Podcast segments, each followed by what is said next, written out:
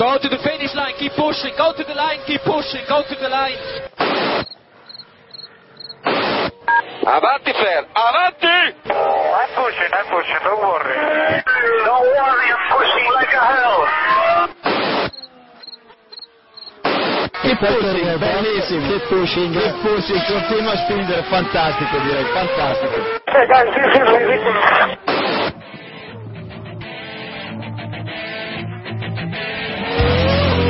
Comienza Keep Pushing, tu podcast de Fórmula 1.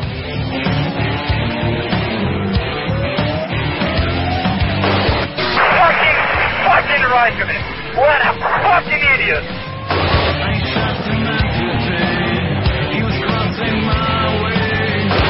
Do you know how this is? This is fantastic.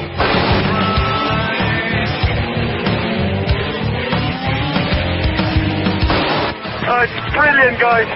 Great job. Great job, all of you.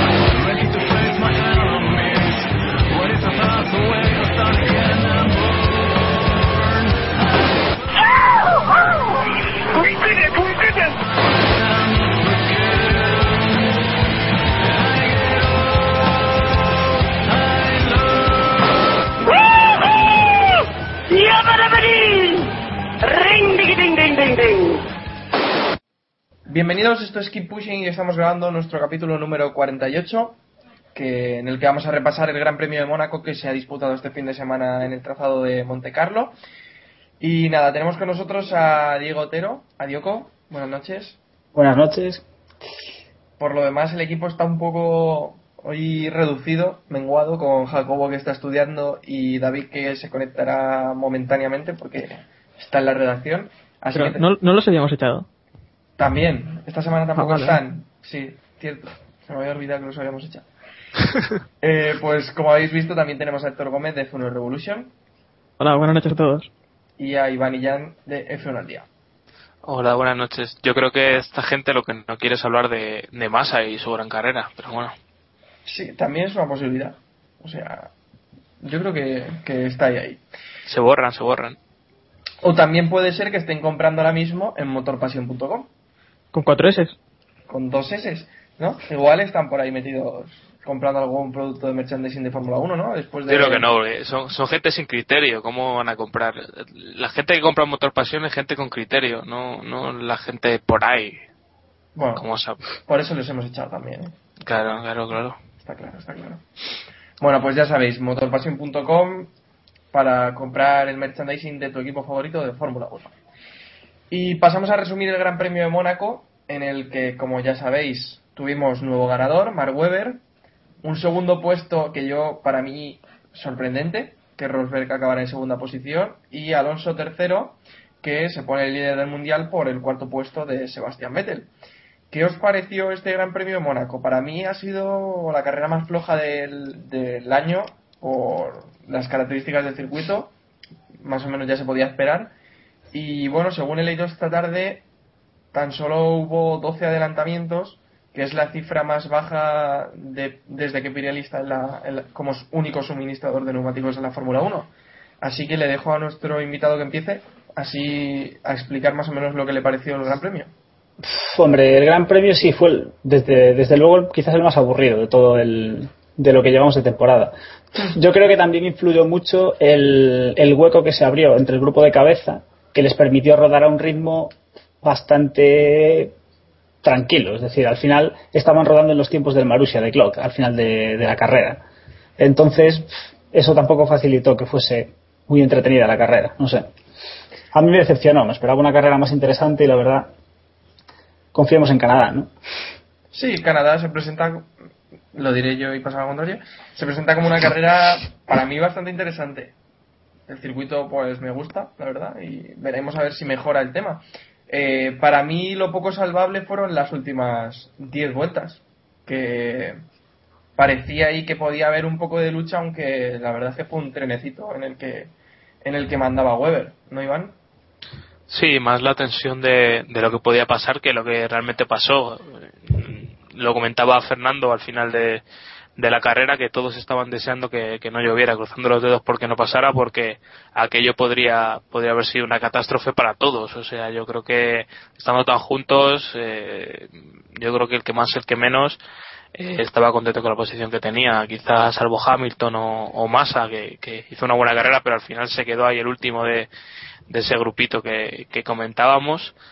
Y también quería decir algo. Eh, creo que es la primera carrera de, desde que Pirelli está en la Fórmula 1 que gana alguien a, a, una parada. Yo creo que eso también eh, lastró un poco el espectáculo en la carrera. No hubo esas alternativas que, que hemos visto en otras ocasiones. Con todo lo de arriba una parada, más o menos la misma estrategia, salvo Vettel. Y al final eh, eso nos quitó un poco de, de ver más intercambios o más diferencia de rendimiento entre los coches que lo que produce los adelantamientos. Hmm. ¿Y a, a, ti, Héctor, qué te pareció el Gran Premio? A mí lo que me ha chocado es que ya has dicho que te parece sorprendente que Rosberg quede segundo, cuando esta temporada es que ya nada me sorprende. Pero bueno. eh, lo comentaba Pitex en F1 Revolution de, diciendo que en esta carrera las estrategias se hacen hasta la vuelta 40, porque es que después ya hemos visto que no se puede adelantar, es algo imposible, ¿no? Se llena también de pelotillas eh, todo el circuito y si te sales de la trazada es que es imposible también de conducir. Hmm. Eh, y luego, hombre, sorprendente lo de lo de Rosberg tampoco y lo de lo de Weber bueno es un circuito que siempre se le ha dado muy bien a, a Red Bull ya sea por el motor eh, Renault que siempre parece que se adapta muy bien a este tipo de, de trazados lentos. Así que una carrera realmente un poco aburrida. Pues sí estamos de acuerdo en que la carrera fue bastante aburrida aunque nos encante Mónaco en general no que por cierto no llovió y lo dije antes de la carrera lo dije la semana anterior. Y que por cierto la, lo que yo vi que habían montado para los históricos en, en la chicane después del túnel, en verdad no estuvo en la Fórmula 1. Sí, suele, suele pasar muchas veces eso. Yo te lo iba a comentar el otro día, pero pero suele pasar que, que tomamos precauciones con otros con otros vehículos luego eso en Fórmula 1 no se atreven a ponerlo porque tú imagínate que cualquier piloto se Sí, estrella con eso y al final tenemos un lío que no que no viene a cuento Sí, que bueno, con, con la Fórmula 1 hubo pocos incidentes, apenas al principio del Gran Premio, y pero sí que en otras categorías como en la GP2 o en la GP3, en la GP3 hubo un leñazo considerable. No recuerdo. Eh, bueno, eh, ojo al vuelo de Kobayashi también, ¿eh? Espectacular. El bueno, sí, el vuelo de Kobayashi, pero no fue prácticamente nada comparado con el accidente de la GP3. Hombre, a él le dolería, ¿eh? Un salto así. El día anterior decía Vettel que su coche parecía que daba saltitos como un conejo, ¿no? Pues el salto que dio Kobayashi sí que un canguro. Bueno, pues estabais hablando de, que el motor Renault quizás benefició a Red Bull en este circuito y entre los mejores eh, el primero que asoma la cabeza es Red Bull. Una buena carrera de Weber que se benefició de la sanción de Michael Schumacher que al final le hizo quedarse con la pole. No voy a entrar en si la pole es de Weber o la pole es de Schumacher, que ya hubo que es de Weber que ya hubo bastante discusión por Twitter. Pero, pero bueno, Weber salió en cabeza y aguantó toda la carrera ahí, contento Iván, ¿no? Con la victoria de Weber. Sí, por supuesto. Ya, yo creo que fue el único gran premio por el que no apuesta por él en la porra. y, y al final se hizo con ella. Eh, la verdad es que es imprevisible. Eh, cualquiera antes de, de la Q3, pocos hubieran apostado por Weber. Pero al final, el que, el que se hace con la pole en Mónaco, sobre todo, se saca, saca provecho del, del tema. Y destacamos, yo creo que destacamos a Red Bull en, en, general porque también hicieron, fueron los únicos que fueron listos de, de hacer una táctica distinta con con Vettel y, sacar ahí un poquito un poquito más de, de, la estrategia que el resto. Supieron ganar unas posiciones con Vettel que yo creo que podrían haber aprovechado aún más y si Weber hubiera ralentizado más el ritmo de, del grupo. Pero bueno eso también era arriesgar un poquito la victoria aunque era difícil que le adelantaran ¿no creéis? Eh, bueno, a todo esto un dato, Weber que se coloca tercero empatado a puntos con, con Vettel en el campeonato con 73 y Vettel que salía sexto, séptimo, séptimo, ¿no? Si no me equivoco.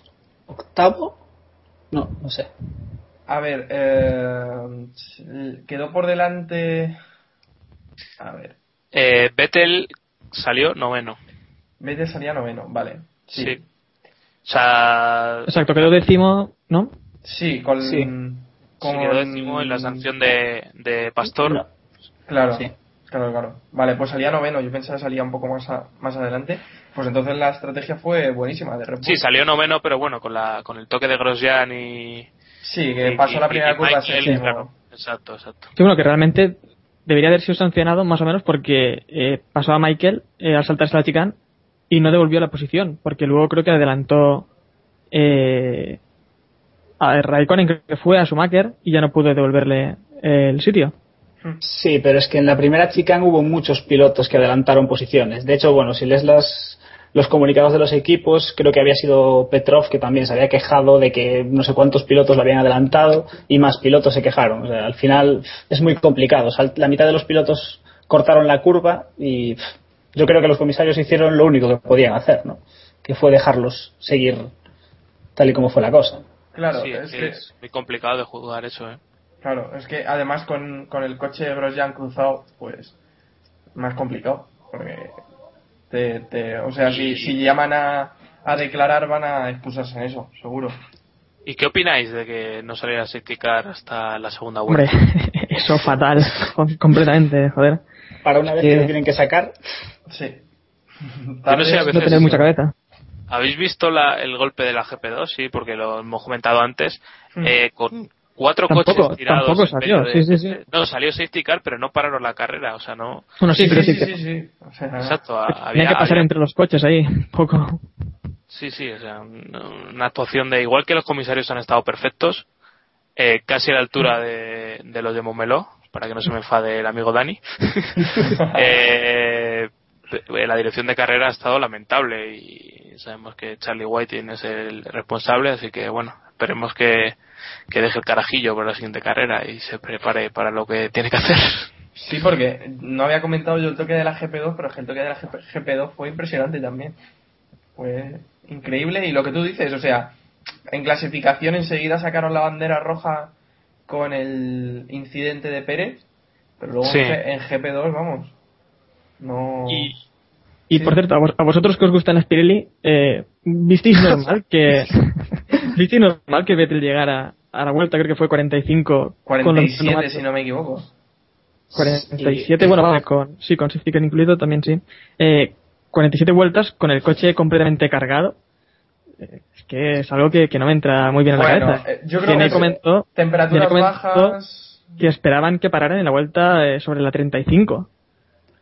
Yo, yo es, es lo que hablamos la semana anterior. Temperaturas bajas, un trazado que tampoco castiga excesivamente a los neumáticos y pero también Bernier estuvo 53 vueltas con el, con el blando. O sea No vi, no vi bien su ritmo, pero es que el, el ritmo de Vettel era muy, muy bueno. ¿eh? No, yo creo que también en el ritmo de Vettel influyó mucho que los de arriba no estaban tirando, para nada. Es decir, los de arriba se dieron cuenta de que Vettel iba a ir una parada y ellos no podían arriesgarse a ir a dos paradas, entonces todos iban muy lentos. Es lo que decía antes, estuvieron rodando en ritmos de un Marussia, y eso no es normal. Entonces yo creo que por eso Vettel pudo seguirles el ritmo. Si hubiesen apretado, hubiese, Vettel hubiese tenido que entrar a cambiar antes. ¿No creéis que estuvieron también bastante cautos los pilotos? Porque hubo muy pocos Todos. accidentes. Sí. Claro, es que es, es lo que hay un momento de, de radio que, que habla Hamilton y se dieron muy bien cuenta en Antena 3 que lo comentaba lo comentaba Gené que el, mo- el momento en el que Hamilton dice que, que a este ritmo las ruedas van a durar poco, o sea, como diciendo si bajamos el ritmo un, un segundo un segundo y pico, eh, van a alargarse más vueltas. O sea que realmente no es lo que dura las ruedas, sino el- el- la gestión que tú hagas de ellas. O sea, a un ritmo bajo a lo mejor pueden aguantar toda la carrera eh, con los mismos neumáticos, pero en cuanto aprieten cinco vueltas se van fuera. En la web, en la web de McLaren también se dio un, un comentario que hizo Hamilton preguntando que si de verdad esperaba que, esperaban que con esas ruedas terminara la carrera. Sí, la verdad es que es, es complicado de, de saber, sobre todo para, para los pilotos. Yo entiendo que, que pueden apretar, pero eh, al, al haber visto desvanecimientos en otras carreras y demás, yo supongo que, que cuando estás ahí en la pista, y al igual que, que comentaba Alonso también, que, que era difícil saber el estado de la pista en cada momento con la amenaza de lluvia, eh, complicado saber cómo tienen los neumáticos y, y si vas a tirar tres vueltas y te lo vas a comer. O sea que es un reto muy, muy complicado.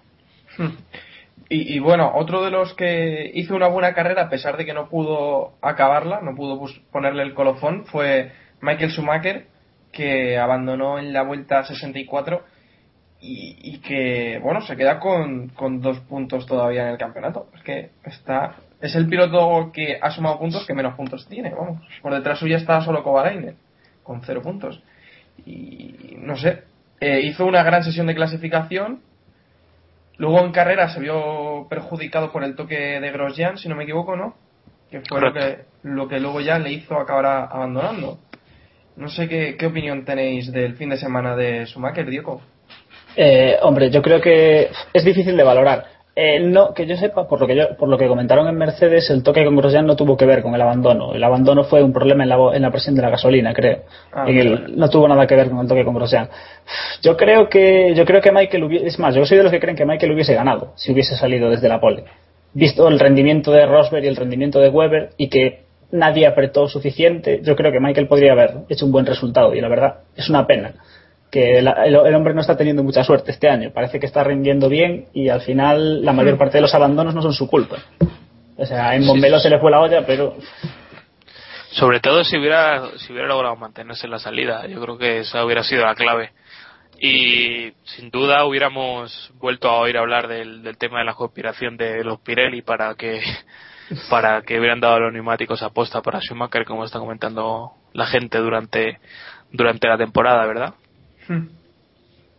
Héctor. Eh, a mí lo que me parece también es que eh, yo quería destacar lo de, de Schumacher, cómo se alegró de, de la pole que realmente era ficticia, como si no llevara, como si no hubiera conseguido nunca una pole, ¿no? Como si no llevara ya 68 poles a sus espaldas. Yo para eso, por eso merece toda mi admiración. Y la verdad es que está teniendo una temporada realmente con, muy mala, pero por, por problemas que tampoco son, bueno, vale que lo de Montmeló y tal, pero creo que fue en, en China, si no recuerdo mal, cuando iba rodando tercero y tuvo que retirarse. Sí, donde había calificado, justo que había calificado con Rosberg adelante. Sí, que Rosberg luego ganó. Es decir, que no es el mismo caso que, por ejemplo, otros pilotos como Massa, que sí que ha conseguido Schumacher rodar delante y yo le veo muy motivado. Sí, sí. eh. Schumacher, sí. Yo lo veo a un ritmo, no, es decir, yo lo veo a un ritmo igual al de su compañero. Es decir, lo que pasa es que parece que Schumacher está teniendo toda la mala suerte esta temporada, Sí, sí. pero yo lo veo. Y la alegría que tenía en Mónaco fue, era increíble. Es más, yo el, el sábado, si hubiese salido, yo creo que si hubiese ganado en Mónaco, hoy hubiese firmado la renovación ya. O sea, Yo creo que es más a nivel psicológico. O sea, Sí, él acabó que- contento porque está teniendo una temporada y él lo sabe, que está teniendo una Sí. temporada complicadísima, que no le están saliendo las cosas, entonces se ve ahí arriba y pues obviamente... no sé. Es que si, Vale, si analizas, si analizas su temporada, eh, no está nada mal. O sea, él ha calificado, calificó cuarto en Australia, eh, abandonó por la caja de cambios, calificó tercero en Malasia, calificó segundo en China, que abandonó por la rueda. Eh, en Bahrein salió último, porque fue el rollo este que tuvieron en la, en la sesión de calificación, creo que se quedaron fuera al principio. Eh, y en España tuvo el accidente y aquí había hecho la pole y salió sexto. O sea que eh, su año realmente, si ves los resultados, no está, no está nada mal, pero al fin y al cabo mm, no ha terminado de tener los resultados. Sí, es en la, en la, clasificación. eh. No, no, no representa bien la clasificación lo que realmente está consiguiendo Michael en la pista. Pero yo le veo con mucha hambre y, muy motivado. Y yo la verdad es que creo que renueva otro año más. ¿eh? No, no me parece que se vaya a ir. No me parece que se vaya a volver a jubilar. Sí, yo lo tengo Yo- bastante claro eso. Yo creo, yo creo que depende de los resultados. ¿eh? Sí, Eh, Si, si hubiese ganado este gran premio, sí, pero si sigue sin sumar puntos, aunque esté rindiendo bien, yo creo que se va a plantear muchas cosas. No sé, y, y yo ya, creo que dependerá. ya no el equipo, sino también él, ¿eh? O sea, yo creo Ah, no. que acaba este año. Yo, yo creo que esto es una decisión de él únicamente. Es decir, yo Sí, estoy sí, convencido de que si Schumacher quiere renovar, Mercedes no le va a decir que no. Y si se quiere ir, tampoco. Es decir, es una decisión únicamente de él. Ojo, Pero acaba, creéis- acaba este creéis año, que- pero va a estar en el muro. Seguro.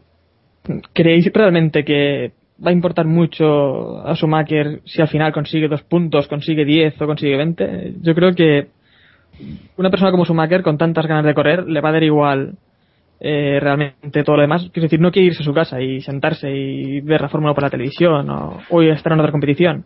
Tiene ganas de correr en la Fórmula 1 y si tiene ganas lo va a hacer y Mercedes le va a dejar.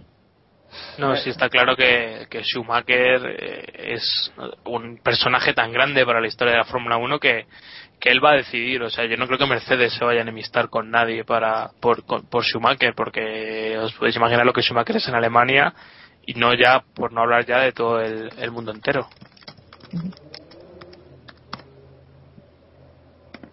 Pues sí, veremos. Yo, sinceramente, ya lo- os lo he dicho que soy de la opinión de que Schumacher acaba esta temporada.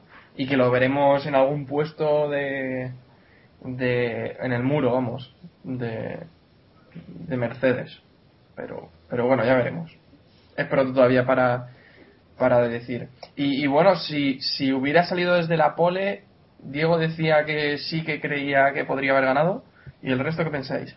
Yo completamente. Eh, tú fíjate, Weber es un piloto que las salidas últimamente, en los últimos años, se le han dado completamente fatal. Eh, ha salido muy mal, siempre pierde posiciones y en esta carrera no perdió ninguna posición, se mantuvo primero, era imposible que alguien adelantara, mantuvo el ritmo como quiso y ganó la carrera. Eh, cualquier otro piloto saliendo primero y con un coche competitivo lo podría haber hecho.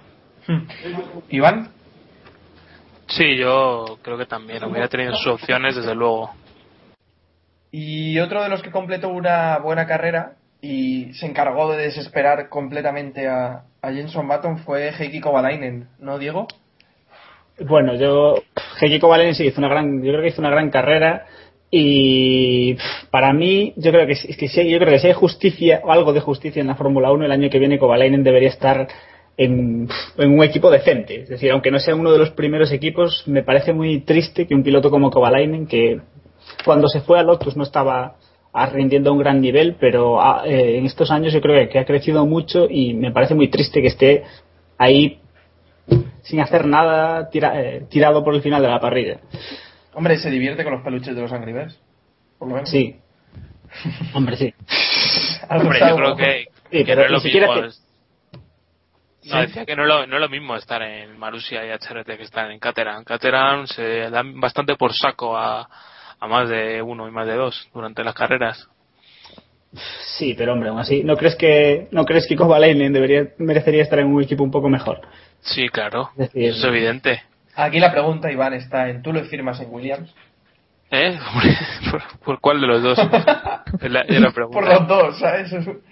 Pero bueno, también hay que pensar que, que tuvo la oportunidad en, en Renault y McLaren, McLaren y, sí. y se le fue el, el tren. O sea que muchos Sí, sí. han tenido oportunidades así y se han ido a, la- a- a casa. O sea que al fin y al cabo está teniendo ahí una segunda oportunidad y, y la está aprovechando, claro. Ahora veremos a creo- ver si tiene suerte. Claro. yo creo que Sí, sí, dale, Diego. No, no. Digo que yo creo Déjale que hablar. que, que el hombre, o sea, que él lo hizo, que lo está haciendo bien, o sea, coge una oportunidad que estaba casi fuera de la Fórmula 1 y, se ha echado el equipo a las espaldas en gran parte y oye, ahora debería recoger sus frutos, ¿no? O sea, si decimos que Massa debería irse a su casa, pues Kovalainen debería subir un poco Massa- a algún equipo decente. Massa debería recoger sus trastos y Kovalainen sus frutos, ¿no? Sería algo así. Por bueno, ejemplo. Sí, eh, yo creo que Kovalainen eh, ahora se ve sin presión y eso también le debe ayudar, porque en McLaren pues también tenía bastante peso en los hombros. Y no sé si estáis de acuerdo que el decimotercer puesto que consiguió en Mónaco les da prácticamente segura la décima posición del campeonato. De Sí, yo creo que sí. Va a ser muy difícil, muy también difícil. fue por también fue por los pilotos que se retiraron y eso Sí, sí, sí, en otro circuito claro. En otro circuito eso no lo veremos. Eh, realmente su eso, por posición estuvo delante de, de Marussia de un Marussia y de un Sí, HRT como no haya como no haya lluvia yo creo que, que va a estar ahí.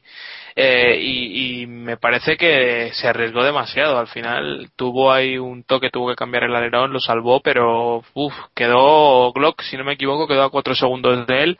Y un despiste ahí tonto y un accidente que puede tenido con Baton o, luego con Pérez creo que fue con quien con quien se tocó le hubiera costado caro porque eh, no es solo la posición, sino lo que estábamos comentando, el campeonato, si Caterham se queda atrás y, y quedan Kartikeyan y Glock por, por encima, eh, yo creo que de, no sé cuántos millones habrá del, del duodécimo al décimo, pero pueden ser 20 o 30 millones bien a gusto.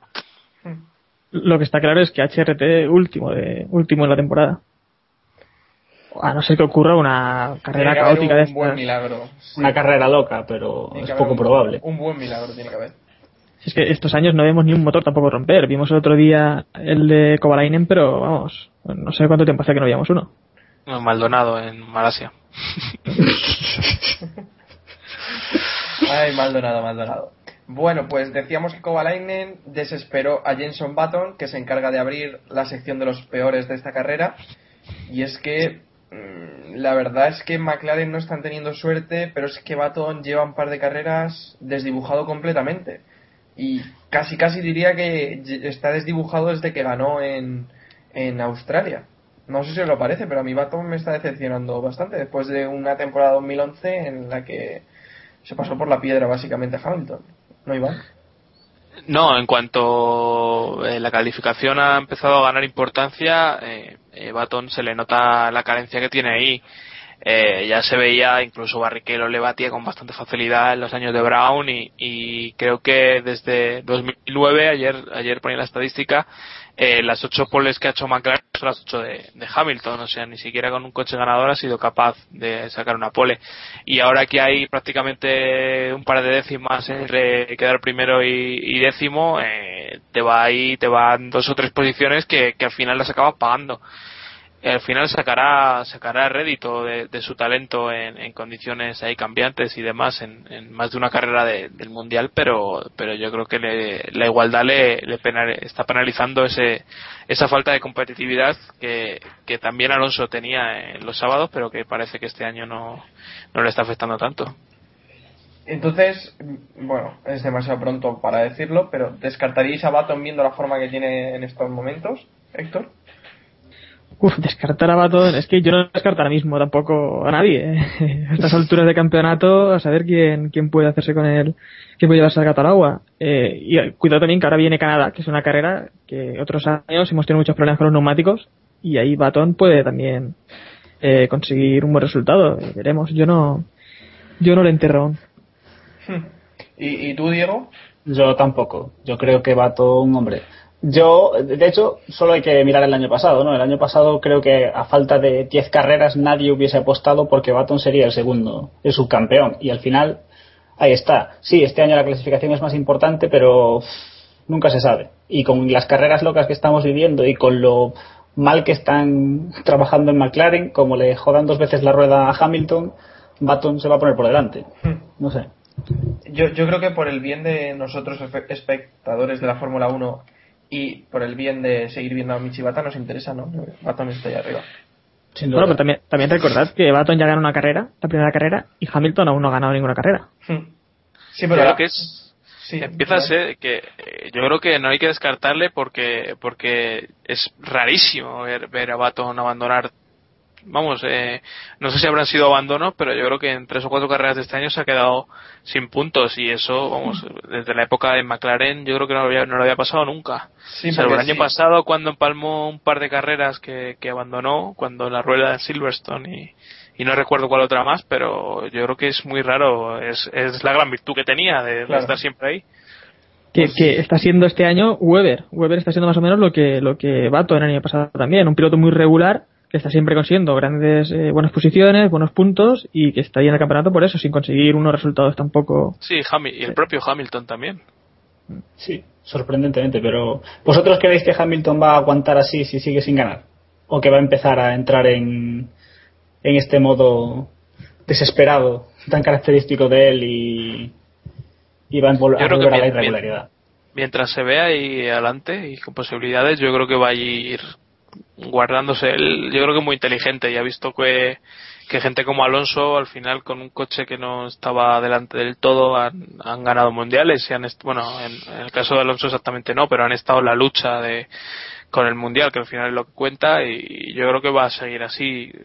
Que Hamilton, igual que el mundial, es impredecible. Quizá en Canadá se lo lleve con medio minuto de diferencia o, o termine estrellándose con, con cualquier otro, pero pero yo creo que sí, yo creo que de momento muy pronto.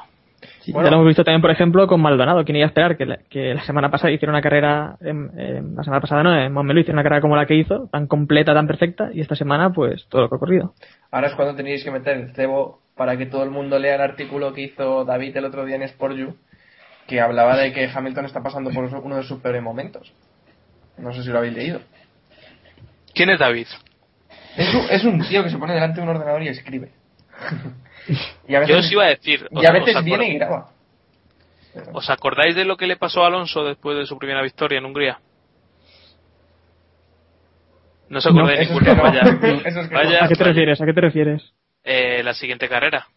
No, la Eh, verdad es Esta que carrera de Hungría 2003 Italia, fue Italia. Italia 2003. Cierto, pues se quedó fuera. Eh, fue ese año cuando se quedó fuera y pedía que le empujaran. No, no, No, no, no, no, no mentira, no, no, no. Ese año eh, fue se, se estrelló en la salida con un Minardi, creo, saliendo desde atrás. Cierto, sí. Y luego acabó rascando un punto en la vuelta. Hizo un Maldonado. Exacto, por eso, por eso me, me- lo he tenido presente este fin de semana. Pero si no recuerdo mal, el Minardi creo que se quedó parado más o menos en, en la parrilla. Eh, No, no estoy seguro. no, eh, ya no, hasta ahí no llego. Aquí cada uno a ver cuál tiene más memoria. A ver quién tiene menos. porque, vamos. Sí. Esa fue la carrera que corrió Gené con Williams. Toma dato, eh. Bueno, pues hablabas de Maldonado, Héctor, y desde luego vaya fin de semana que ha tenido el piloto venezolano. O sea, ha estado la versión B de Maldonado, la, la On Fire. Madre mía, qué fin de semana. eh, salida con toque incluido a Pedro, que lo deja fuera de carrera. Bueno, se quedan los dos fuera de carrera. Y en los terceros libres, inexplicablemente, toca ahí a Pérez, que es que yo ya no sé si lo hace aposta, si, si no es voluntariamente. Un fin de semana muy completo. Sí, es, es el fin de semana completo de la cara B de Maldonado, lo que hablábamos. O sea, si yo en Barcelona dije, porque me acuerdo perfectamente de haber tuiteado que era imposible que Maldonado, gana, Maldonado ganara la carrera, porque era un piloto así, o sea, tan inconstante y tan...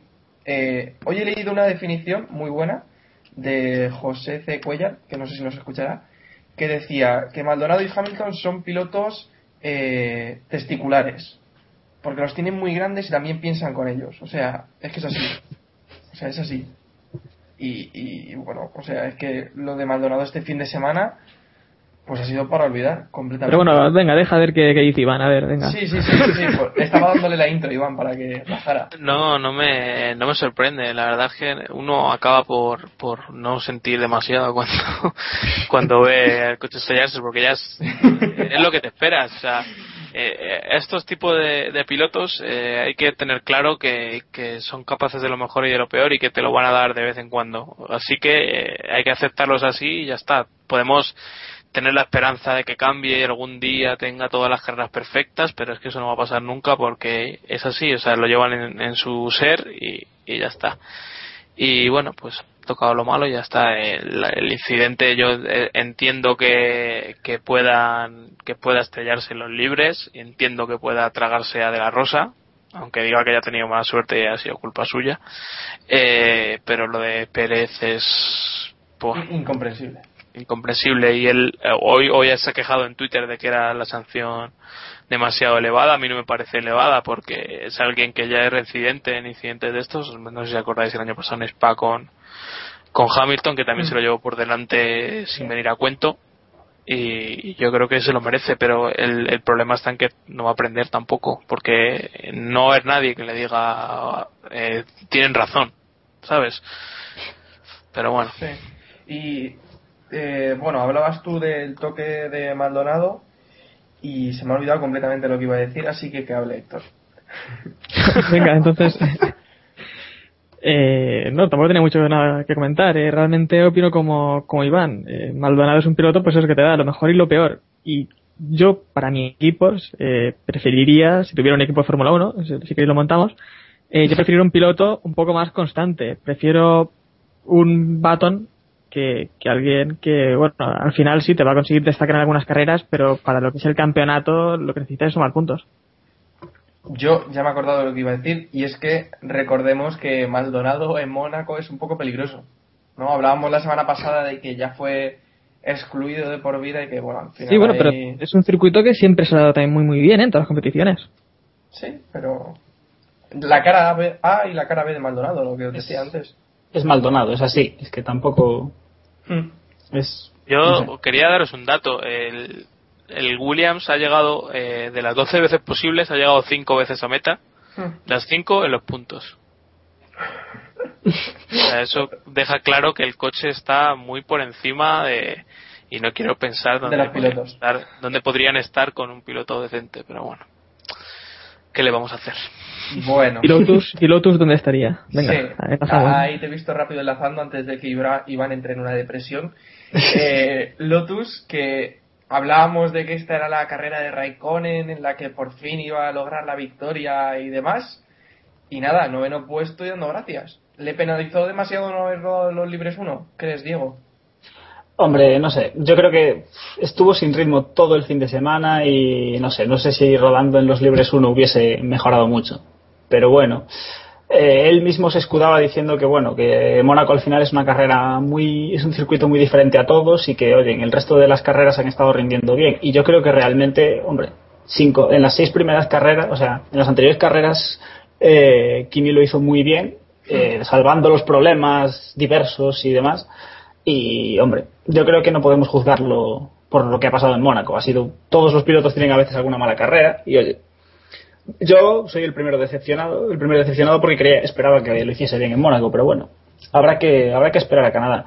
Y no sé, yo creo que Lotus tiene un buen coche y yo no sé, pero con Lotus tengo el miedo de que acaben haciendo lo que lo mismo que pasó en BMW en 2008, que lleguen a Canadá, aparte ahora que viene Canadá, ganen una carrera y digan, ay, qué bien hemos ganado y vamos a dedicarnos al año que viene y tiren por tierra una oportunidad de, de luchar por el mundial, porque yo creo que realmente es decir, Raikkonen está a 25 puntos de Alonso. O sea, no es, tan- no es, no es- no es imposible. Y con el mundial loco que tenemos, deberían intentarlo, por lo menos. Es que prácticamente si te pones, habéis dicho que no descartáis a Baton, si te pones a contar puntos, es que prácticamente hasta Baton que tiene 45 puntos, que está 31 por debajo de Alonso, están todos con opciones prácticamente.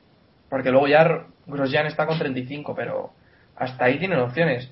Y esta semana, este fin de semana con Grosjean el, el incidente que ha tenido y demás, yo creo que ha sido una oportunidad perdida para, para Lotus. No sé si estáis de acuerdo el resto. Sí, sí. Eh, nos comentaba además eh, hoy eh, Portify por Twitter que, que escuchar nuestras apuestas después de ver el Gran Premio, que era una risión. Y es que es cierto, porque, por ejemplo, mi apuesta fue primero Raikkonen, segundo Hamilton y tercero, para completarle a- del todo, fue Maldonado. Así que. Pero la verdad es que con Lotus me queda el mismo sabor agridulce que con, que con McLaren, que veo que tienen un cochazo, que tienen un coche muy, muy competitivo. Y, bueno, un poco por debajo de- del de McLaren, por supuesto, pero que es que está funcionando bien en todos los circuitos, más o menos, y siempre están ahí sin llegar a, sin llegar a dar la puntilla, ¿no? Sin llegar a conseguir unos resultados como los que merece el monoplaza. Hmm, Pues sí. Y, y bueno, ahora ya dejando de lado mejores o peores, eh, comentábamos antes que Alonso llega como líder del campeonato a, a Canadá y os pregunto si realmente pensabais que, que esto podía ocurrir. Vamos, que Alonso podía ser líder del campeonato, sobre todo después de ver las primeras carreras, las primeras dos carreras, que es que no había, no había nada. Iván. Es muy difícil era de pensar esto, la verdad. Sí, bueno. Después, eh, hombre, hay que tener en cuenta que, que ganó en Malasia, que era algo inesperado, pero China y Bahrein fueron pesadillas, por, por así decirlo. En China fue noveno y Bahrein séptimo. Pero después de los tres de Mugello parece que han dado un paso adelante. Quizá no en Mónaco, porque en Mónaco ya sabemos cómo es, que es dar una vuelta el sábado y rezar por quedar lo más arriba posible y luego aguantar en carrera pero en Barcelona sí estuvieron muy, bien y, y la tenemos aquí esa teoría fantástica de que quien va bien en Barcelona va bien en todos los circuitos. Creo que Canadá será- exacto. Eh, eh, eh, creo que ya me has descentrado. Que Canadá estabas diciendo. que creo que Canadá será una prueba muy dura para el Ferrari porque es un circuito de tracción y de velocidad punta. Así que si en Canadá rasca un podio, está cerca a Fernando, yo creo que candidato importante para llevárselo todo. ¿Recordáis, ¿Recordáis en Australia cuando pensábamos que iba a ser un monopolio esto de McLaren? Sí, sí, iban a sí. arrasar completamente. Sí, sí, pero bueno, yo es que sigo. Yo es que sigo creyendo que si en McLaren dejasen de cometer errores, se nos acaba la fiesta en el mundial. Es decir, al final, si os dais cuenta, creo que en todas las carreras la han cagado en algún momento. Sí, en casi todas. Es que Sí. Eh, McLaren es que de verdad está perdiendo unas oportunidades. No sé. Pero bueno, eh, cuidado que es también siempre Alonso que comenta que la suerte al final se compensa al final del campeonato. Nada. O sea, lo que pierdes ahora, luego lo, Entonces, lo echas de menos. ¿Qué va a ganar Maldonado las seis últimas carreras? Hombre, Maldonado ya tuvo la suerte de, Schumacher. Schumacher y, Grosjean. Sí. Eh, pues entonces creo que estamos todos de acuerdo en que no esperábamos esto. Igual que tampoco esperábamos tener seis ganadores en los seis primeros grandes premios. ¿No, Diego? Hombre, no, no lo esperábamos. Hombre, ¿en- ¿hasta cuándo no lo esperábamos? Yo ahora ya, yo realmente ahora casi me hubiese extrañado más vol- volver a repetir un ganador. Es- de hecho, hablábamos de Canadá, y yo creo que en Canadá tendremos un nuevo ganador. Sí, lo, Es decir- lo acojon- lo acojonante es eso, que Que- vamos a Canadá y, y tú te pones sobre el papel y dices, Hamilton es el candidato número uno Sí, para sí, ganar sí. Canadá. Y he puesto por Hamilton en todas las carreras. Basta que lo digamos aquí para que no ocurra. O sea que eh, eh, lo que era el año pasado súper sencillo, el sábado decir, a ver, Sí. ¿quién va a ser la pole? Vettel. Pues ya está. ¿Quién va a ganar la carrera? Probablemente Vettel. Sobre todo en las 10 primeras carreras. Era muy fácil. Y este año es, ¿quién va a hacer la pole? Pues no tengo ni idea. O sea, es que no tengo ni idea. ¿Quién va a ganar la carrera? Menos aún. ¿Y, y a cuántos ganadores creéis que llegaremos esta temporada? Porque eh, ya tenemos seis, pero falta por ganar Hamilton, que seguro completamente va a ganar alguna carrera. De 7 Y no, también no están ahí-. Yo De- creo que ocho Sí. los vamos a tener. de yo siete- creo- Ocho serían, ocho serían ganar también, Ocho. por ejemplo, Schumacher, o la Yo carrera. creo, yo creo que. Hamilton y Raikkonen van a ganar. O ¿Cuánta, sea, yo estoy fe, convencido. cuánta fe le tenéis a Raikkonen? Yo le te- hombre, yo Hamilton. le tengo mucha fe, pero Hamilton yo creo que va a ganar seguro y algún otro más va a ganar. Pero, o sea, ahora mismo no te sabría decir si va a ser Schumacher, si va a ser Pérez, si va a ser Grosjean, si va a ser Hulkenberg o qué Kobayashi. narices van a... o Kobayashi. O sea, es que no sabría decirte. Siete, siete no pasamos. Gana Hamilton y se acabó. Sí. Hombre, siete son seguros. siete seguros, sí. Yo creo que sí, pero yo creo que ocho por lo menos los vamos a tener. Bueno, Es que viendo cómo está de loco el mundial, fíjate, eh, ayer podría haber ganado Schumacher si no tiene la sanción. Pues sí, Perfectamente. fácilmente, era factible. Y, bueno, Héctor, que querías hablar de la estrategia de Alonso, pues Ahora estaba en el guion, yo no. adelante, adelante. Eh, pues, no, bueno, eh, la duda venía de si, de si Alonso debía haber entrado en esa vuelta, ¿no? Siguiendo lo que hicieron en, eh, con Weber, o debería haber permanecido en la pista. Eh, yo, la verdad, en un primer momento cuando lo vi, digo, bueno, está marcando los mejores tiempos, lo que debería hacer es mantenerse en la pista y continuar ahí, pero si, si están luchando por el mundial y no quieren arriesgarse, lo mejor era seguir la estrategia de sus rivales y sumar unos puntos importantes porque si te sale un safety car o te sale un otro problema, se te puede joder la carrera y, y perder ahí y perder unos puntos, ¿no? Hmm. Claro, yo a veces también pienso que estoy de acuerdo con lo que dices del Mundial y hay que tener claro que, que Fernando y yo creo que lo, lo contagian todo Ferrari está pensando en el campeonato. Ya hay que ver el otro día las declaraciones que, que lo único que decía es que tenían que quedar por delante de Vettel, eh, las cuentas de puntos que lleva en la cabeza todos los días.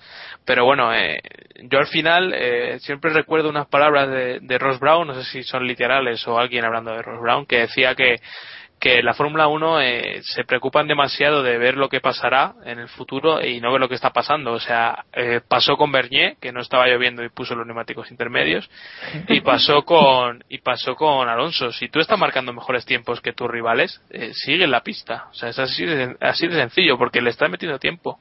Y cada vuelta que des más es una vuelta menos que van a tener los neumáticos. Pero luego. bueno, ¿y si sale un safety car, por ejemplo? Es que en Eh, Mónaco pues- en Bueno. ese sentido uf, es muy complicado. Es que claro, Ya, eh, pero- es arriesgar. ¿qué riesgo hay? Es que no sé cómo podemos medir eso. O sea, no, yo no creo que fuera un riesgo tan grande. Si sale, pues te han jodido. Pues es así, pero bueno, ¿qué le vamos a hacer? No, pero Es estando por delante de estando por delante de tus principales rivales, se supone en principio por el mundial, aunque yo a Weber no descarto para nada, me parece eh, un, un claro aspirante al título también, pero teniendo a Alonso pensando que sus rivales están detrás, lo normal era entrar y, y asegurar esa posición. Sí, yo, yo por supuesto que lo entiendo, pero, o sea, entiendo y comparto en parte ese, ese razonamiento. Pero bueno, eh, también el otro me, me parece más acertado. O sea, pero claro, es muy fácil hablar también después. Yo creo que que ahora también podríamos haber dicho, como, como mucha gente está diciendo, que si De La Rosa hubiera seguido, que hubiera quedado por delante de, de los, los Marussia y demás, y Grosjean que hubiera ido al podio y Schumacher que hubiera ganado, pues igual podemos decir con Alonso, pero, pero bueno, yo creo que. pff, Pero, pero fijaos, también, fijaos también en los neumáticos Pirelli, creo que también era Pipe quien lo comentaba. eh, eh, por ejemplo, Pérez dio una, una vuelta que la marcó en 1.17, creo recordar, eh, y hizo dos vueltas muy buenas, pero la siguiente ya fue en casi 1.18, 1.19. Eh, Alonso parece que también estuvo guardando neumáticos, hizo unas vueltas muy muy buenas cuando, encontró- cuando tuvo aire libre, pero la siguiente vuelta tal vez también se hubiera subido demasiado ya el tiempo. Sí, puede ser. Es que es, es ir muy fino. ya, luego siempre. Es entender los Pirelli, los Pirelli ya sabéis que son un poco impredecibles. y, y es complicado entenderlos. Y el que parece que puede haber entendido a los Pirelli es Felipe Massa, ¿no? Que ha conseguido puntuar de nuevo, acabó en, en sexta posición, sí, no me equivoco, sexta posición, cerca de Hamilton. Y bueno, eh, ¿pensáis que Massa ha resucitado o que esto es Mónaco y aquí están todos mucho más pegados? Claro, es que los pilotos lentos van bien en los circuitos lentos, ¿no? no, pero bueno, es que realmente esto es lo que se espera de Massa. Eh, es una posición eh, acorde a, a lo que lleva, ¿no? Entre las manos. Y no sé, tampoco Sí, me parece está- una carrera brutal, pero Está en su sitio, pero realmente en el pasado no, no lo había estado en estas carreras. Sobre todo durante todo el fin de semana, porque en los entrenamientos, incluso su tiempo del sábado fue mejor que el de Alonso. Lo que pasa es que fue en Q2, en Q3 ya no marcó eh, un tiempo tan bueno como el de Q2. Sí, que Pero le falta, le, le falta perfilar un poco ese tipo de cosas. El, el- la vuelta de entrada al, pit stop, que ahí Alonso le metió dos tíos en medio eh, simplemente con esa vuelta. Al marcar, Alonso creo que marcó la vuelta rápida y Massa hizo una vuelta normalita.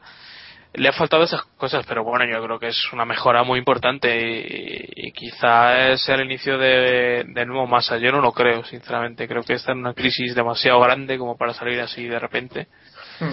Pero bueno, Yo- el, coche, el coche también ayuda, ¿eh? Yo, volviendo a. Yo me quedo con una frase que dijo, que dijo Kimi al final de la carrera. Y dijo que una carrera no cambia el hecho de que hemos sido muy fuertes en todos los circuitos. ¿no? Y yo creo que con más es justo al revés. El que haya hecho un buen resultado en Mónaco no quita que ha sido lamentable en todos los grandes premios. Y yo no me lo creo. Yo tengo cero fe en masa y yo creo que en Canadá va a volver a su décimo, onceavo doceavo puesto. Y ahí se va a quedar. O sea, yo no lo veo. A lo mejor me equivoco, pero no lo veo. También lo, lo más extraño es que Mónaco es un circuito donde realmente necesitas mucha confianza para hacer una buena vuelta. Y me extraña también, ¿no? Que Maldonado tenga ahora esa, esa confianza aquí que no ha tenido en otros circuitos para hacer una vuelta tan competitiva. Pues yo sinceramente creo que Massa, eh, lo que decía Iván, que está en una crisis demasiado profunda y que bueno, que puede dar algún resultado así interesante, pero bueno. Bueno, también hay que, hay que ser- viéndolo del otro lado, eh, yo creo que tiene mucho de, de mental lo de, lo de Sí, Massa. ¿eh? sí. Así que a lo mejor por ahí un buen resultado. Si hubiera quedado justo detrás de Alonso, claro, es que Alonso es tan bueno, por así decirlo, que, que, que termina eh, desesperando al compañero de equipo. Como Grosjean cuando entró en la Fórmula 1. Claro, al Y final. ahora estamos viendo que es un piloto realmente bueno. Claro, claro, haces una buena carrera, rindes bien, pero el tío te mete ahí. ¿Sabes? Sí, sí, que, que tú has hecho la mejor carrera de temporada, ya no así, has quedado Claro, es, es peor que la suya normal. cuatro puestos por detrás suya. O sea, ¿Y creéis que otro piloto de, una altura más o menos normal lo haría, lo haría mejor que Massa? Yo creo que yo creo que cualquiera lo haría mejor que Sí, cualquiera, cualquiera. Cualquiera. Claro, ¿eh? Define Cualquiera. cualquiera. Cualquier piloto de la parrilla que no sea Kartikeyan creo que haría como mínimo lo mismo que ha hecho Massa. Yo no lo tengo tan seguro, ¿eh? yo sí, Yo, yo estoy convencido, sinceramente. también, también. Pero bueno, vamos a dejar... si os Tampoco está rodando tan, tan mal Massa, ¿eh? Lo que pasa es que esta temporada es tan mínima la diferencia entre coches que una décima más, una décima menos te, te, te lastra y demasiado, ¿no? En, en la calificación y luego en carreras tampoco es más al mejor adelantando ni, ni, ni en ritmo de carrera. Ni en Pues. Bueno, en- No es el mejor en calificación, ni es el mejor adelantando. Bueno, al menos y la salida rueda mal y rueda lento. eh. El ser- es el que mejor. Bueno, le queda. ¿En qué es el mejor Massa? en Salía hacerse en la cuna del bebé, ¿no? Y esas cosas, pero... Es el que mejor sale junto, junto a Kimi Raikkonen, pero Kimi Raikkonen no sale en la pista. En las fotos. Venga, bueno, venga, va. el- La- El la Palamasa. noche, hombre, por la noche. Ya, ya, ya, suponía. Eh, el gratuito Palamasa, aquí está. Así que nada, vamos directos al mundialito del Gran Premio de Mónaco. Si os parece, empiezo con el de David, que no está al final del cuerpo presente, porque no el Skype para el móvil no ha dado para más. Tres puntos para masa, ¿no? Es tres puntos para el móvil, no. Eh, tres puntos para Weber, dos puntos para Alonso y un punto para Massa. Según dice Venga, no mientas, David. eh, el punto de masa no, no me lo creo, ¿eh? Sí, sí, sí, tengo aquí una. Si quieres, puedo hacer foto, ¿eh? Bueno, Diego, tu mundialito. Mi mundialito, bueno, te le voy a dar tres puntos a Kovalainen porque, porque sí, porque ha hecho el mejor resultado de la temporada y creo que el pobre se merece también unos, unos puntos. Le voy a dar dos puntos a Schumacher por esa pole que no es una pole, pero que bueno, que ojalá sea el resurgir de, de Schumacher y un punto a Alonso porque, porque eso, porque sin el mejor coche está liderando. O sea, y está por delante de los McLaren y oye, y a día de hoy es el principal candidato, creo, ¿no? Al título, así que Sí. Iván. Es complicado de saber, sobre todo las, las posiciones de, de atrás. El- los tres puntos son para Weber. Eh, le doy dos puntos a, a Schumacher por su pole, por su ímpetu en, en este gran premio. Y el punto suelto se le voy a dar a Kovalainen por, por acordarnos un poquito de lo modesto por una vez. Pues sí. Héctor. Bueno, la verdad es que tampoco es que algún piloto haya destacado ahí como en otras carreras, ¿no? Y sea tan fácil eh, dar los puntos, pero voy a darle tres puntos a Weber, más que nada por, por el sábado, que hizo una vuelta eh, muy muy buena y luego en la salida no, la- no falló, como, como suele ser habitual en él. Después dos puntos para, para Alonso, porque creo que fue el segundo ganador de la carrera, y también como ha dicho antes Iván, eh, en, la, en la vuelta que se quedó con aire libre, hizo un gran tiempo que, que fue lo que, lo que le llevó al podio. Y el último punto para Schumacher por, por la ilusión y las ganas que pone y, eh, y la calificación que hizo tan buena. Pues yo, como siempre, eh, tres puntitos a Felipe Massa, dos puntos a Mark Webber y un punto a Heikki Kovalainen. Ahí queda. Un poco el mundial alternativo. Eh, a, a lo Alguersuari. La carrera que no visteis, ¿no? La- El corte del director. Bueno, las carreras de Fórmula 1 siguen siendo en Telecinco, ¿no? O sea. el universo alternativo. Eh, y bueno, ya en las noticias de la Fórmula 1 de esta semana, uno de los temas que más se ha hablado en, en el paddock de, de Mónaco ha sido la legalidad de, de Red Bull, ¿no? De ese, si no me equivoco, es el fondo plano que tiene una serie de agujeros, según leí, que no, no me he enterado mucho del tema, la verdad. No sé si Iván, Héctor o Diego tienen más información. Bueno, yo creo que también le hemos dado demasiada bola, ¿no? Más de la que realmente, realmente tiene. Eh, Red Bull parece que ha hecho una interpretación diferente del resto de equipos, eh, que habían entendido la norma de forma diferente, Sí. pero tampoco creo que haya mucho lío con esto, ni que vayan a seguir protestando los otros equipos. Hombre, si Red Bull empieza a ganar, van a protestar seguro. Claro, es que eh, queda muy mal que, que Red Bull consiga la pole después de varias carreras y que justo salten ahora con el típico rumor de la legalidad de, de Red Bull, porque esto al final, al final los, los que sacan este rumor saben que algo queda. Es que igual que los rumores del mercado de pilotos. Eh, saben que aunque se desmienta, aunque sea una tontería, siempre va a haber alguien que crea en, en esto. Hay alguien, hay la gente que cree en mil cosas, pues no van a creer en, en- este mundo de la Fórmula 1 que al final nadie sabemos la, la verdad. Pues sueltan un rumor y, y ahí está. Eh, realmente luego cuando iban a preguntarle a Dominical y no, él no había protestado, eh, Wismar decía que no sabía nada y Sí, que todo se limpia las manos. claro, o sea, al final lo único que sueltan es el rumor y, y ya está. Es que, vamos a ver, esa, si, si realmente hubiese un atisbo de ilegalidad en ese en el fondo plano de Red Bull, ¿no creéis que alguien hubiese protestado e intentado impugnar el resultado de la carrera? O sea, ¿os creéis que si alguien tuviese una cierta sospecha de que eso fuese ilegal, no habrían intentado, no habrían protestado? O sea, son puntos que pueden decidir el Mundial. O sea, si hay- yo creo que si nadie ha protestado es que eso es más un rumor que otra cosa. Sí. Es probable, vamos. que no sea que no sea nada.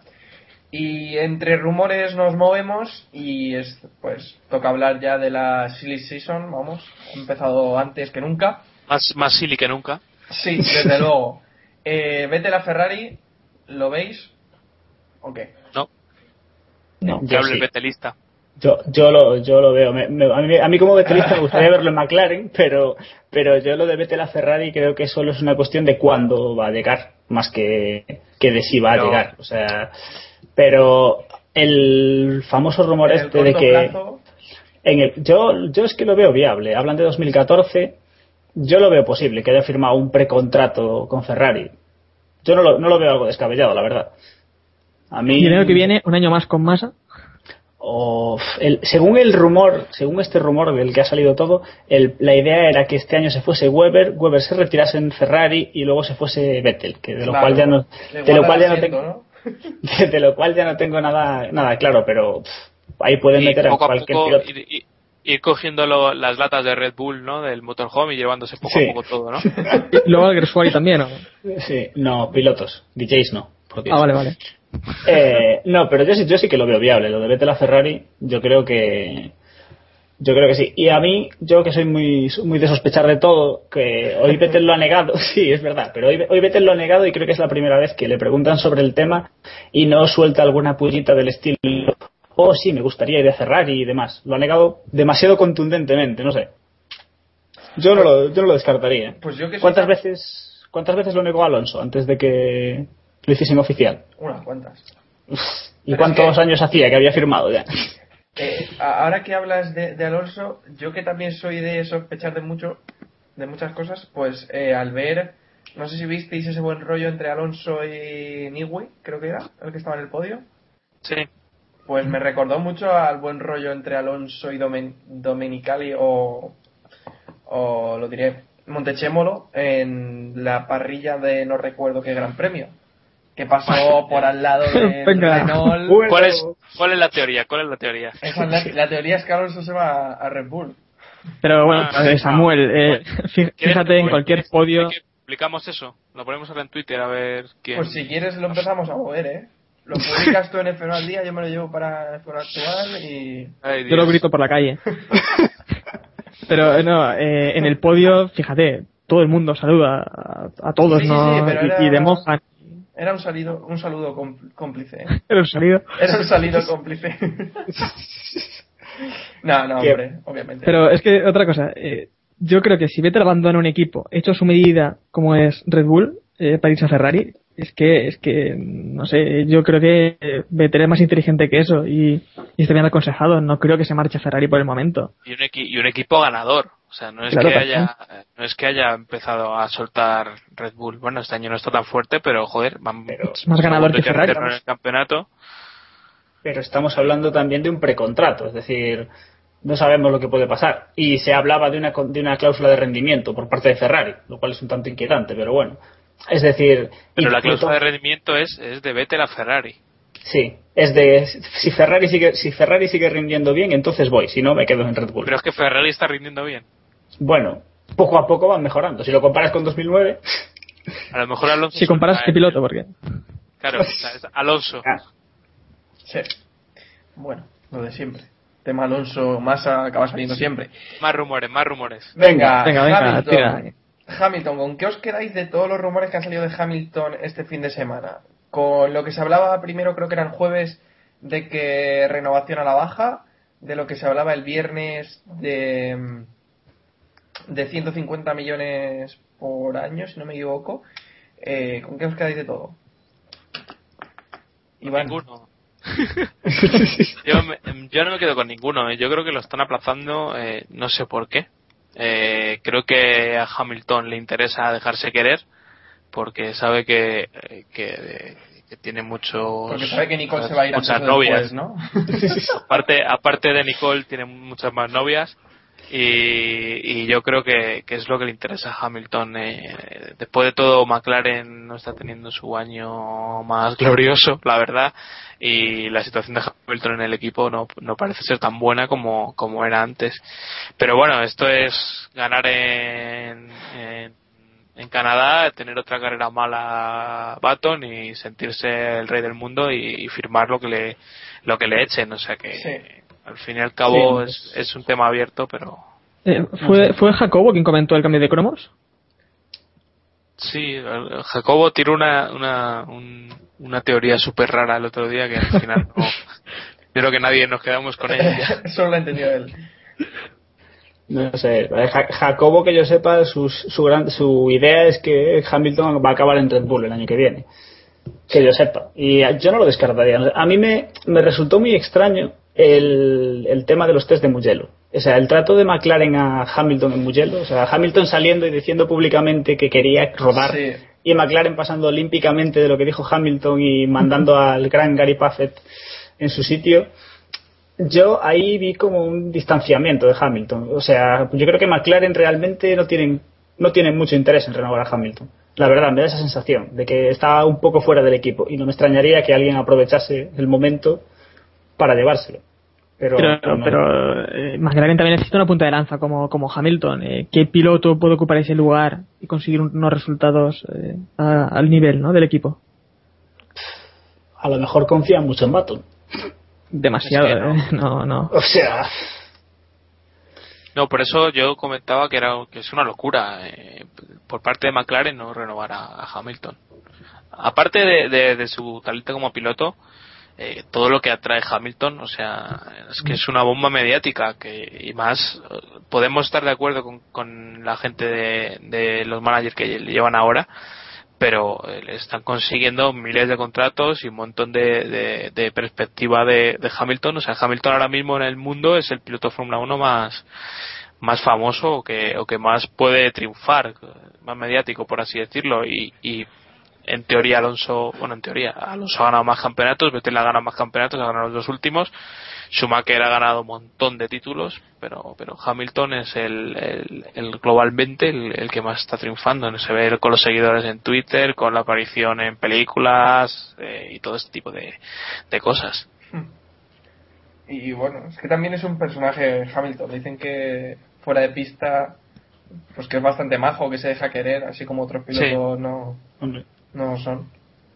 Pero bueno, Eh, eh, en un duelo en Red Bull Hamilton-Vettel, ¿a quién veis por delante? Al, al del otro equipo, al que luche contra ellos. muy complicado, Sí, ¿eh? yo, sí, yo, yo creo que, que, que se restarían tantos puntos el uno al otro que al final o, el- o vuelven a tener un Red Bull como el del año pasado o, o perderán el mundial. Y una pareja Hamilton-Alonso. Lo mismo. Lo mismo. Yo, yo creo que Hamilton estaría por encima ¿eh? regularmente de, de Vettel. Eh, ya se está viendo también esta temporada como, como Weber, que bueno, es un piloto justito. eh, está, Bueno, Bueno, a mí eh, Weber también me gusta mucho como piloto, pero hay que, hay Bueno. que ver realmente cómo, cómo es. No es un piloto que, que destaque, no es uno del top 3 y, y realmente está consiguiendo unos resultados bastante buenos, sobre todo en calificación. Lo que el año pasado era parecía imposible.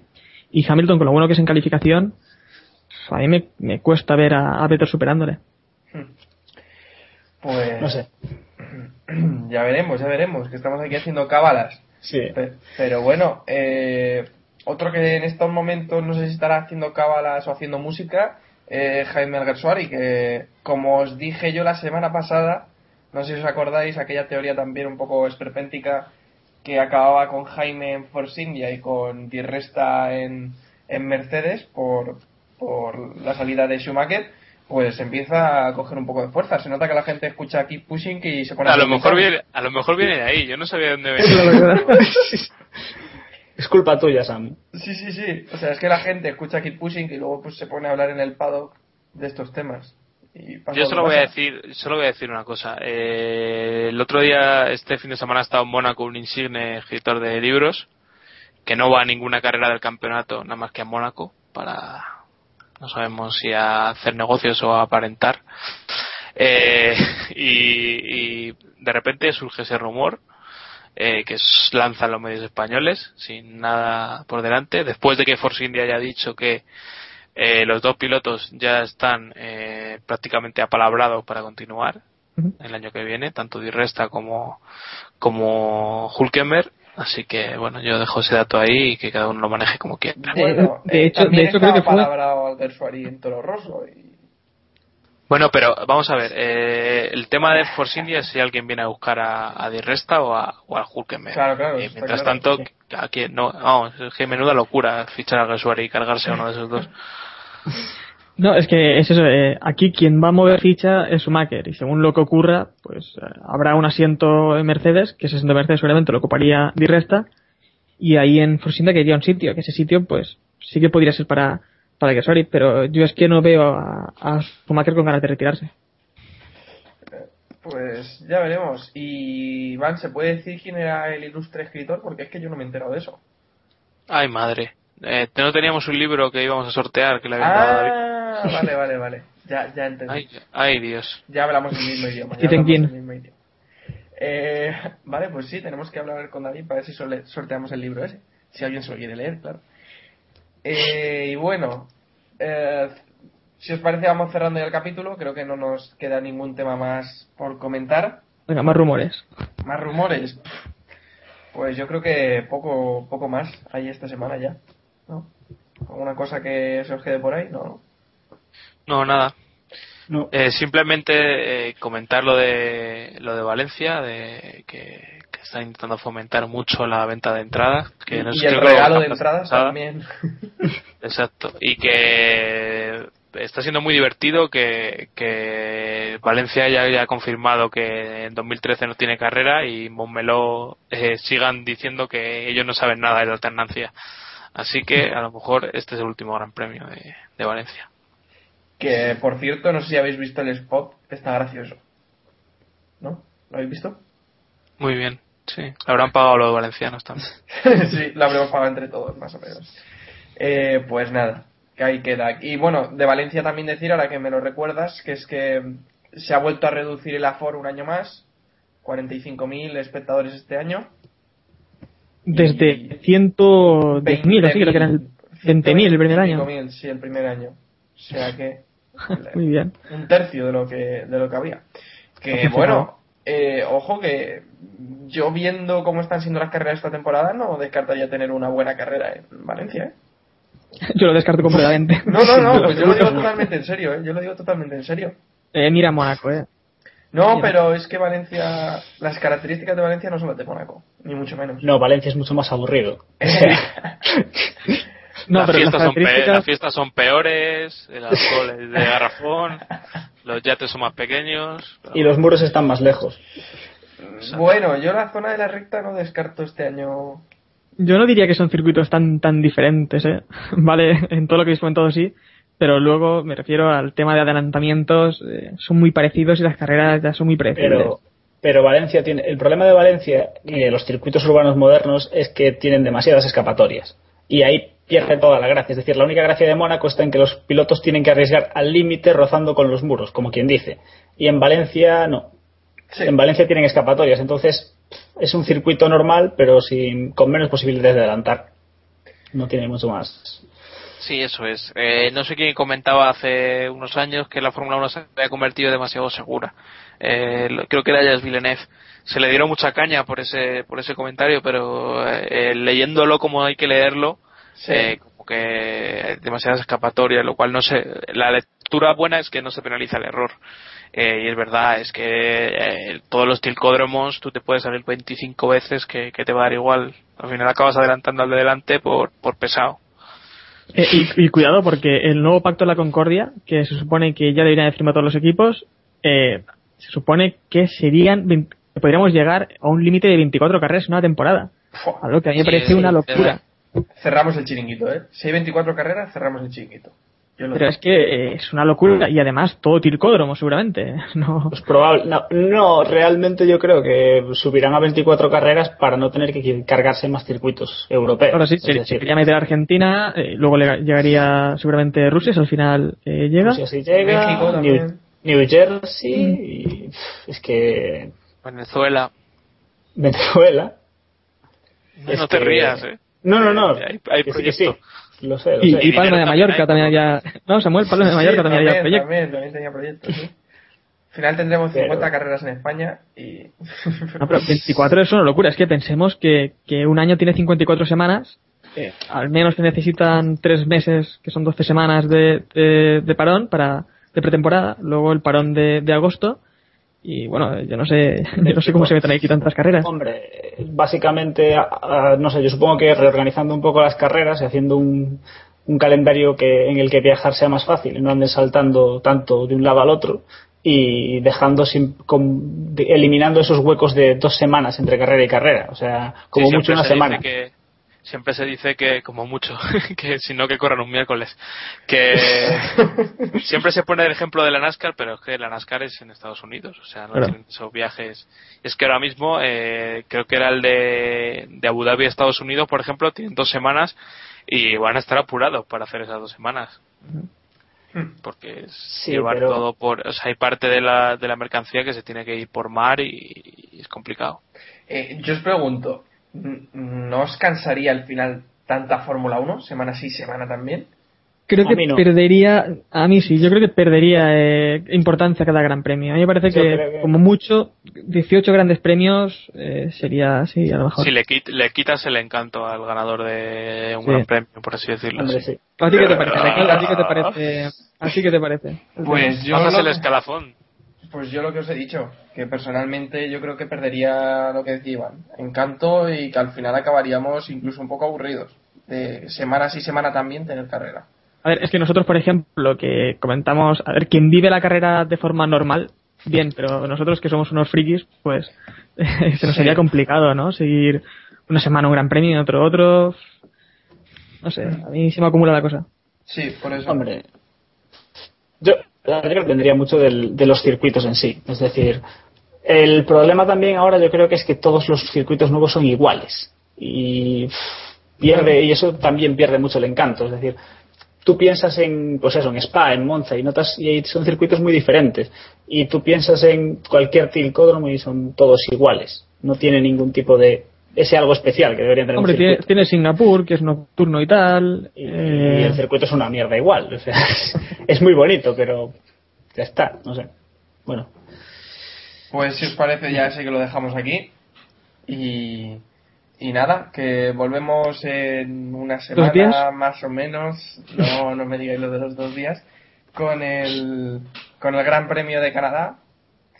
Y bueno, os recuerdo primero las formas de contacto. Nos podéis encontrar, nos podéis hablar a través de twitter.com barra en facebook.com barra keeppushingf1. Nos podéis enviar también correos electrónicos a nuestra cuenta de Gmail, keeppushingf1 arroba gmail.com y nos podéis escuchar a través de iBox y de iTunes. Y en nuestro blog, aunque a veces vaya un poco retrasado, eh, acabamos colgando todos los, todos los capítulos, keeppushing.wordpress.com.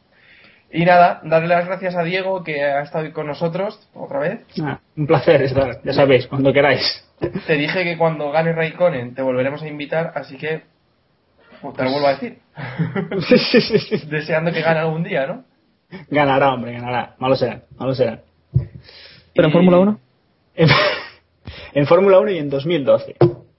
Bueno, O en, el, o en el rally de, o en el rally de Finlandia. No, en el Rally No, de porque Finlandia no- ya le no dijeron la que le dejan. eches. Ah, Ahí queda. Y bueno, también agradecer a Iván y a Héctor que han estado hoy, pese a las Hoy. faltas del resto del equipo. A ver si vuelven los titulares. Bueno, o los echamos, ya puestos de perdidos al río. Cobran demasiado, ¿eh? la verdad es que son una pasta. No, Sí. no vale la pena. Sí. Y bueno, estamos, co- estamos como la sexta a final del año pasado, hay que ir recortando la gente que se desplaza a los grandes premios. porque- nosotros... No, a ver si la semana que viene estamos ya todos y, Sí, y se puede hacer un poco más normal. pues sí. bueno, o más pues- anormal. Sí, yo creo que más anormal. O sea, creo que es más anormal, pero bueno. Intentaremos estar los máximos la semana que viene. Y nada, que muchas gracias por escucharnos y recordad, keep pushing al máximo. Adiós. Tarareo. Iván. No hay tarareo, no hay nada que tararear.